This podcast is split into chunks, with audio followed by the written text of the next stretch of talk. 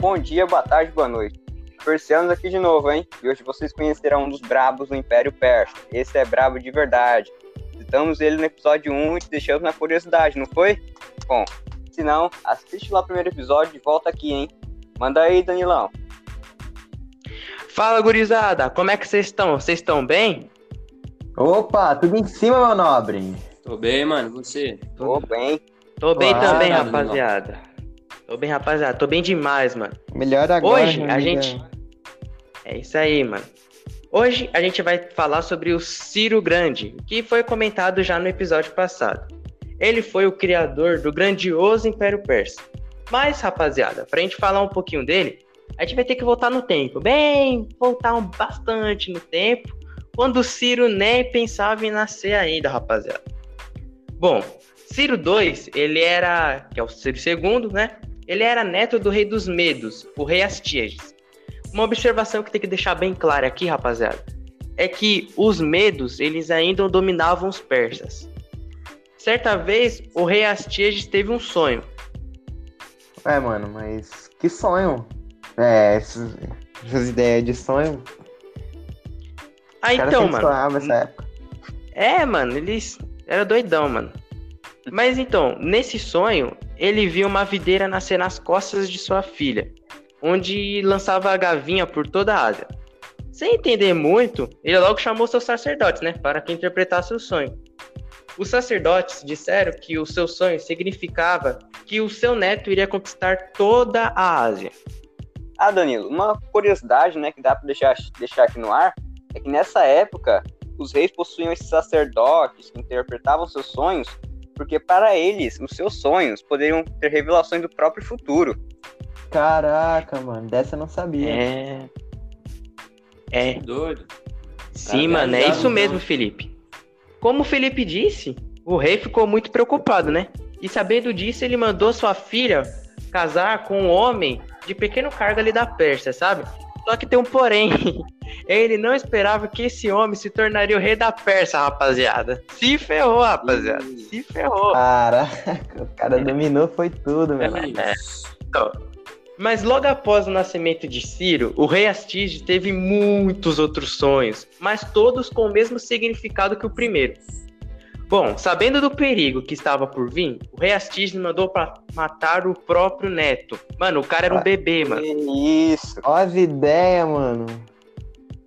Na moral. Nossa, mano. Eu ia Tá fazer a doido. mesma coisa com ele, vou parar de meter o. É, mano, merecia uma morte de rei Astígio, hein, mano. Mas bora lá continuar. Quando o mordomo levou Ciro ao alto de uma montanha para matá-lo, ele teve pena do pequenino, porque ele era um bebê, né, galera? Então deixou o bebê no bosque. O rei Astias ficou sabendo do que o mordomo fez e queria se vingar. Aí ele mandou preparar um banquete para eles. Nesse banquete eles comeram tudo, mano, tudo, rapaziada, tudo. Sabe no Natal, mano, quando você come lá tudo lá? Foi igualzinho, rapaziada, igualzinho. Porém, o mordomo só descobriu que estava comendo quando chegou a última bandeja. E sabe o que estava lá, rapaziada?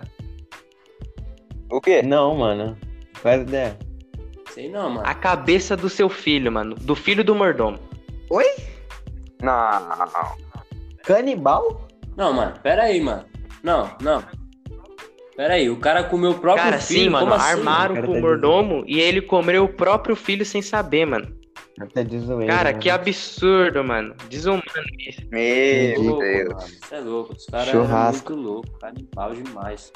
Não, o cara, o cara nem era canibal, mas ele, de um jeito ou do outro, fez É, um sim, canibalismo ali, cara. Cara, é, É. sei lá, era o próprio filho, né, mano? Eu não queria estar na pele do mordomo, não, mano. Nem no do Mas filho. vamos lá. É, nem no do filho, literalmente. Vamos lá, É. rapaziada. Vamos continuar agora a história. A gente falou agora na parte do, do mordomo, né? Que deixou o Ciro lá. Mas, porém, o Ciro continuou no bosque, certo? E ele foi encontrado por um pastor de ovelha. E decidiu adotá-lo. Ele olhou ali pro, pro bebê no bosque, viu que ninguém tava, olhou pro outro e falou: É meu, adota, tá ligado? É meu filho agora. Beleza, mano. Aí o Ciro viveu com o pastor de ovelhas durante 10 anos até ser encontrado pelo servo do rei Astiers. Bom, o servo, como não queria ter o mesmo destino que o mordomo, ele foi lá e levou até o rei, tá ligado? Ele não é besta. Ah, tá. E aí o rei Astiges pegou e o reconheceu o Ciro por alguns traços familiares. Sem mais o que fazer, o rei, para, para parar o inevitável, o rei Astiges mandou matar.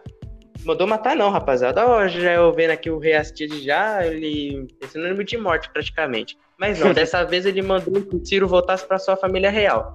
Que era com o atual rei da Pérsia, que era o pai dele, e com a atual rainha da Pérsia, que era a mãe dele. Mas, mano, aconteceu uma coisa triste na vida do Ciro. O seu pai morreu. E aí, que aconteceu? Ele se tornou rei da Pérsia.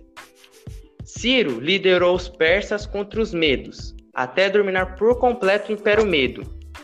Ciro, então, unificou os dois povos, sabe? Transformando em um grande império. O império que a gente conhece hoje, rapaziada, tem tudo a ver com essa junção do Ciro entre os persas e os medos, transformando em um reino só. Entendeu? Mas, mano, olha como o Ciro, ele era bom demais, mano. Ele poderia muito bem matar o seu avô, sabe? Tipo, por tudo que o avô dele fez contra ele, contra o mordomo, mas não, rapaziada. Ele quis ser benevolente, ele poupou a vida do seu avô, dependente de tudo que o avô dele tinha feito na vida dele, sabe? E, cara, isso é, é o que falta muito hoje em dia, sabe? As pessoas não É, o cara era, Verdade. era Sim, um bom coração É. mesmo, hein? Porém, rapaziada, ele tinha que conquistar os impérios, né? Hum, Nem só o imperinho dele lá, ele não se contentou com isso. Ele foi, tipo, ele queria se expandir mesmo, assim como o sonho do seu avô. Então, o Ciro, ele tinha um poderoso exército, sabe? Ele ia nos povos, assim, ele conquistava um os povos, ele usava o exército dos outros povos sobreviventes para entrar pro seu exército, mano. Então tinha, tipo, o exército dele lá tinha vários, cara, tipo, era composto por medos e por persas principalmente no começo. E depois veio o, o, o pessoal que tava lá, tá ligado? Veio do, dos povos conquistados. E aí, entre esses povos conquistados, podemos listar aqui a Lídia e os territórios a leste da Pérsia até o Turquistão, na Ásia Central. E a principal que eu vejo assim os historiadores falando é a grande conquista da Babilônia, mano. Ele conquistou o Império Babilônico, que na época era um dos impérios mais fortes que tinham. Ô, O louco. era brabo, né? Era, É. O cara era embaçado. Caramba, o cara é Era zica, mano.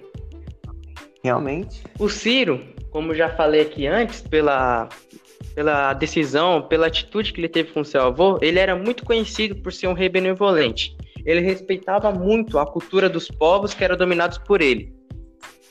E vai, continuar para frente com seus outros descendentes. Porém, isso a gente vai ver, rapaziada, só no próximo episódio, literalmente.